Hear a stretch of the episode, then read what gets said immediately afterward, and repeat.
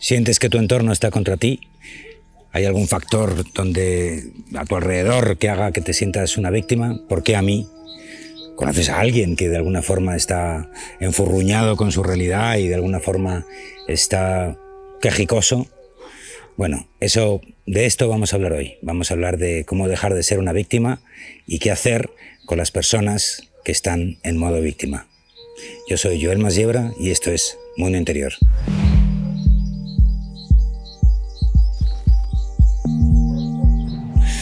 Bueno, todo el mundo hemos caído en algún momento u otro en, ese modo víctima, ¿no?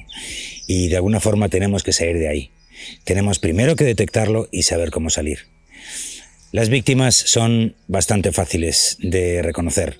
Están enfurruñadas, están enfadadas e incluso están bloqueadas ante una situación que ellos creen que no es justa y de alguna forma algo que siempre va muy, muy, muy eh, vinculado a, las víctimas y sobre todo las víctimas avanzadas es que entran en ese peligroso triángulo de la víctima, el juez y el verdugo, ¿no?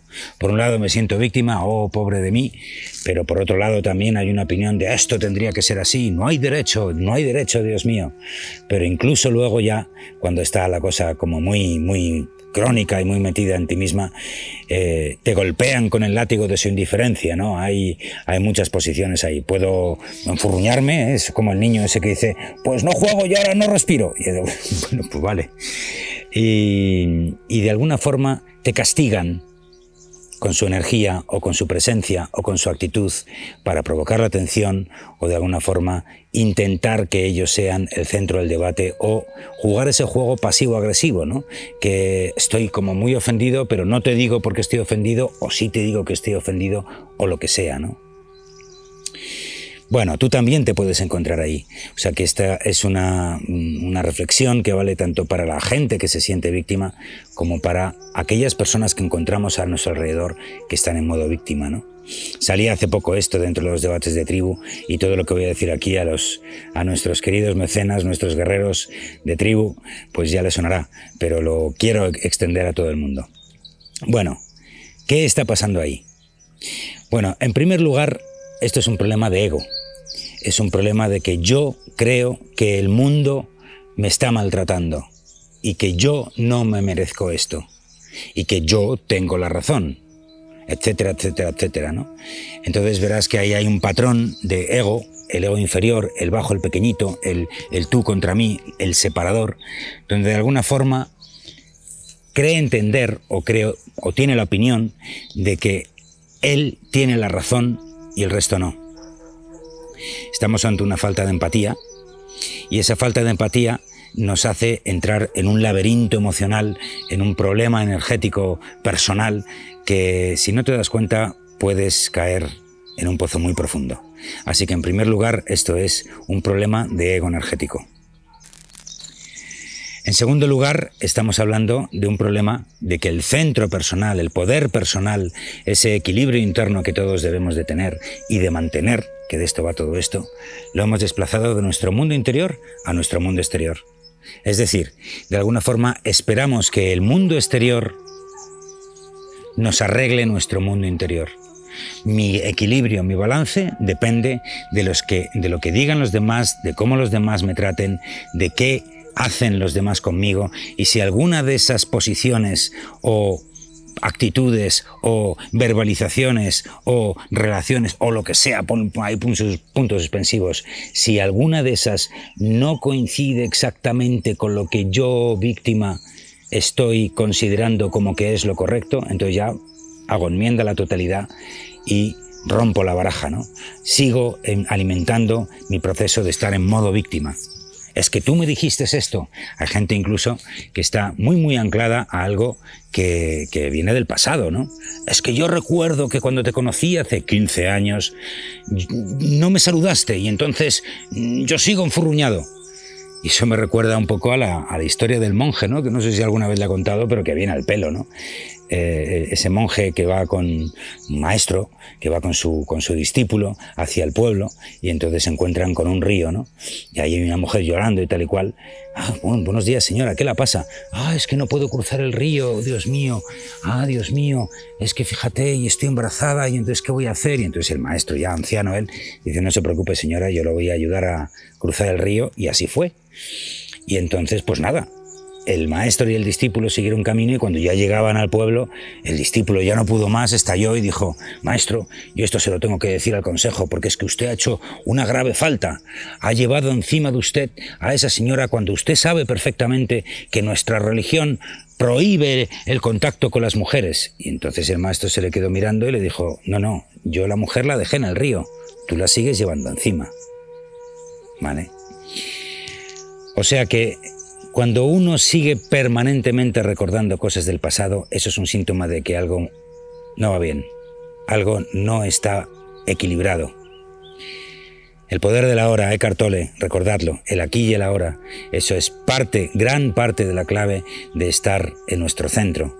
Y si de alguna forma, y normalmente, voy a refrasear, y normalmente las víctimas tienden a tener una característica, y es que siempre tienen excusas en el pasado para cimentar su actitud en el presente y, por supuesto, hacer lo que ellos consideren oportuno en el futuro, ¿no?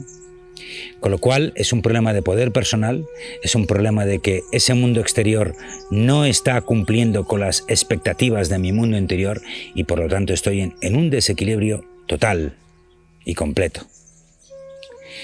Bueno, podríamos extender esto mucho más, pero te voy a dar un tercer tip, un tercer truco para detectar bien bien lo que está ocurriendo ahí. Y es que de alguna forma la víctima está perdiendo o invirtiendo, que ambas palabras equivalen, una enorme cantidad de energía en sostener esa posición. Cuando digo enorme es enorme. Cuando estamos en modo víctima, entramos en una depresión o estamos en un modo catárquico o de alguna forma cogemos y decimos, no, es que yo no merezco esto. Y entonces un día y otro día estás ahí run, run, run, run, run, run, de alguna forma decidiendo que tienes que seguir invirtiendo energía en esa circunstancia que te está bloqueando, ¿no? Y eso lo único que alimenta es el ciclo de victimismo que tienes dentro de ti o que esa persona tiene dentro de sí. ¿no? Además ocurre lo siguiente, normalmente las víctimas me da igual que en una pareja, por ejemplo, esto está, se ve muy claro, ¿no? O de alguna manera también en un entorno familiar eh, ocurre mucho, ¿no? La, víctima se cierra en sí misma y dice, pues, pues ahora no quiere abordar, pero su actitud energética es tremendamente agresiva, ¿no? O sea, con, con ese silencio atronador de estoy enfurruñado, pues de alguna forma lo que está haciendo es emanar una energía de atención e intentar robar energía y atención de la gente que tiene alrededor da igual que sea una pareja, da igual que sea en el trabajo, da igual que sea en un entorno familiar, pero es esa presencia de esa víctima es clamorosa, es, es, es como que grita desde el silencio, ¿no? Y de alguna forma, de esa forma, no solo llama nuestra atención, repito, sino que nos está robando energía. Bueno, hasta aquí todo bien. ¿Y ahora qué hacemos? Uno dirá, ¿no? Bueno, pues nada, voy a empezar por ti si es que estás en modo víctima y te voy a decir. Primera cuestión, es que tienes que trabajar la aceptación. Ya hemos hablado aquí de esto en Mundo Interior de la Aceptación. Te dejo por aquí la tarjeta y si no, en, al pie de este vídeo también la vas a encontrar. Debes trabajar la aceptación.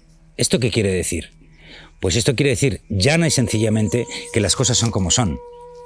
Es decir, es muy extraño, bueno, muy extraño no, pero digamos que eh, Normalmente, en un entorno normal, la gente, salvo que sea una persona tóxica y permanentemente vaya por ti, y eso lo hablaremos en otro momento y en otra pieza, pero en la normalidad de los casos, cada uno es como es.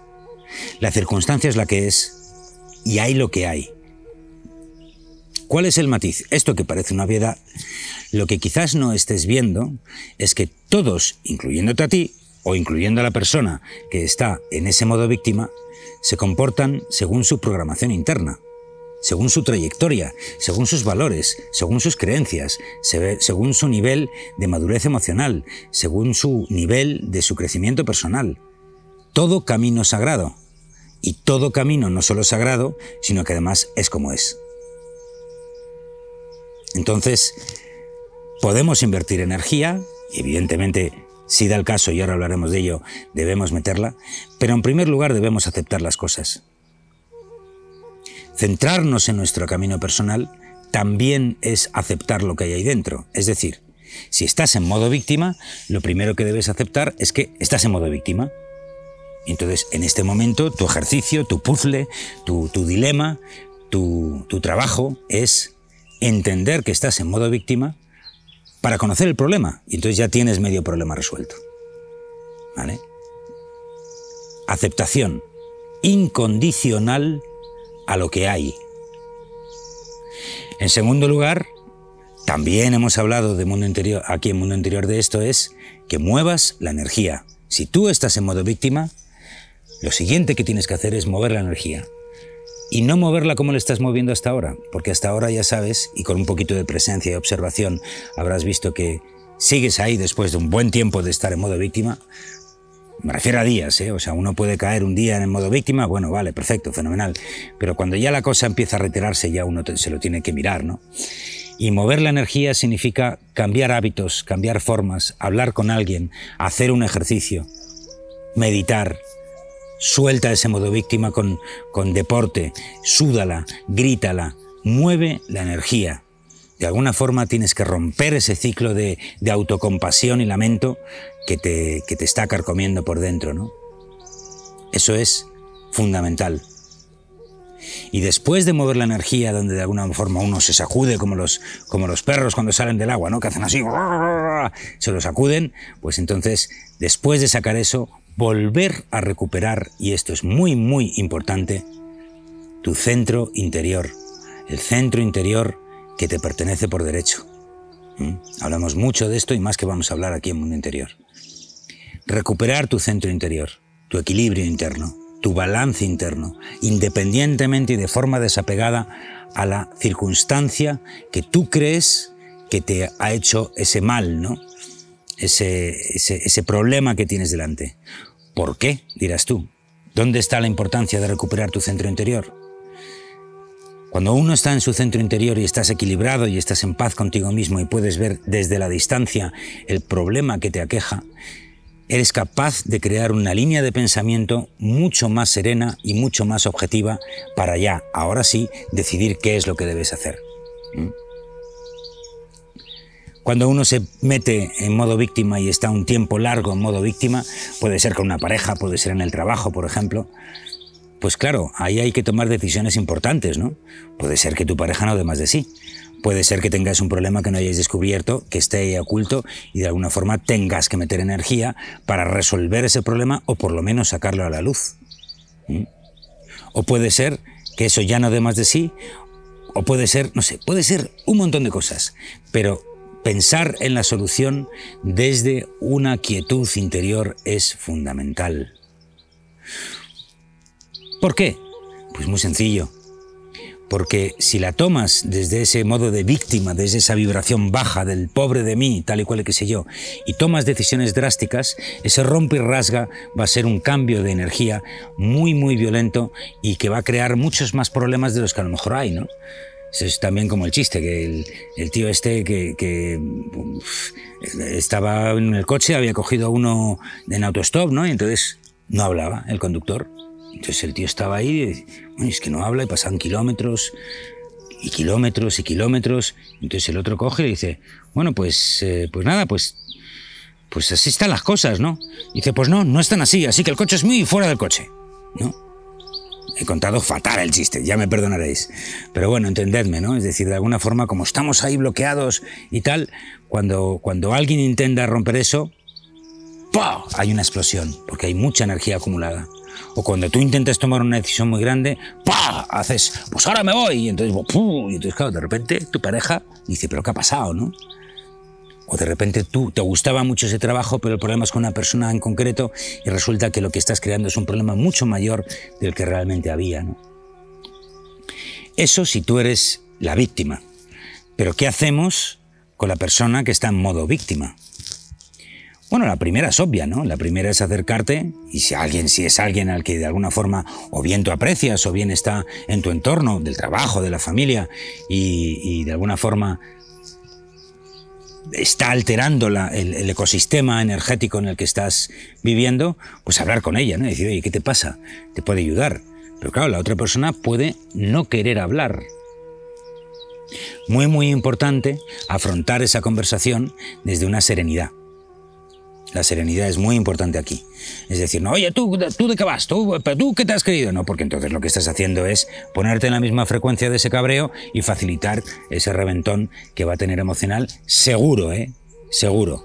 Salvo que esa persona esté en un camino personal consciente y esté viviendo un camino consciente, te garantizo que ese globo que está ahí tenso, en el momento que le metas la mínima tensión y él o ella entre al trapo, va a haber una explosión emocional, con lo cual la mejor manera de afrontar el tema es con una absoluta serenidad.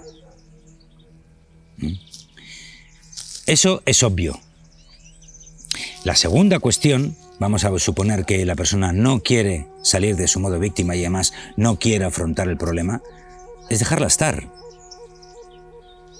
Aquí viene una de las asignaturas más importantes del crecimiento personal y esta apúntatela porque nos afecta a todos.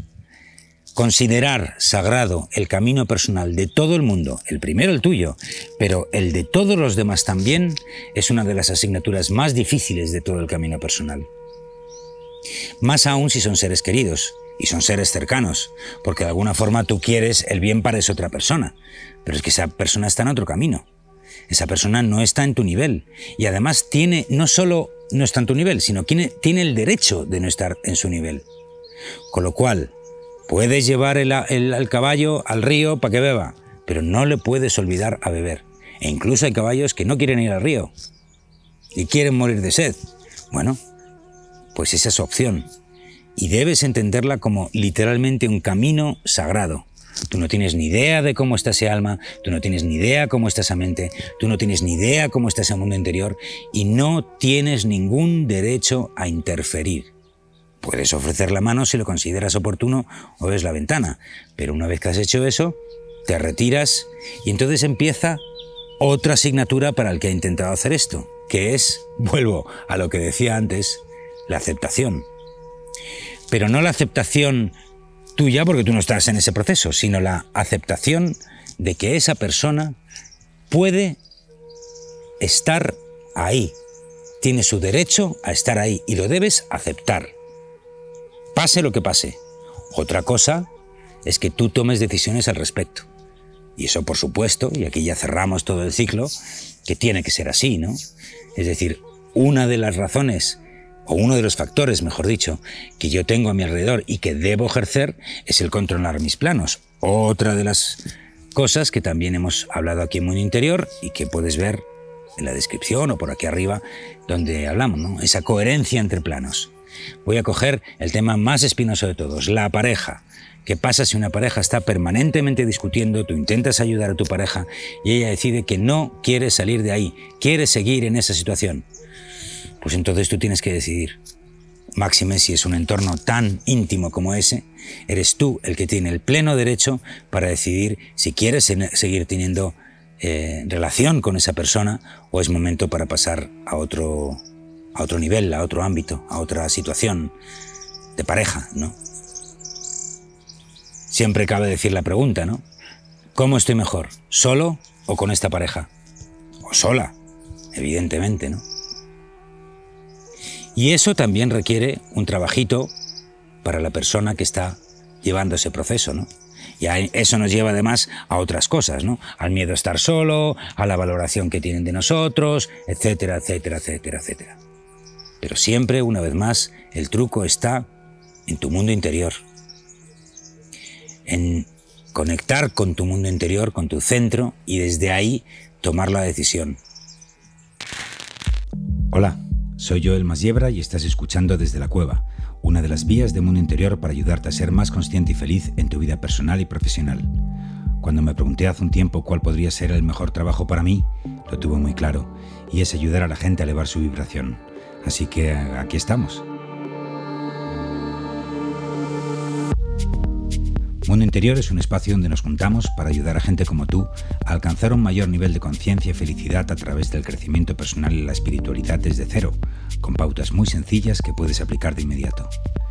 Parte de nuestro esfuerzo está en crear contenido y actividades gratuitas para ti, pero también tenemos varios programas de micromecenazgo en Patreon, donde trabajamos tu crecimiento personal y profesional con contenido exclusivo y lo que llamamos los debates de tribu, que son nuestras reuniones online privadas donde tratamos todos estos temas cara a cara de forma continuada.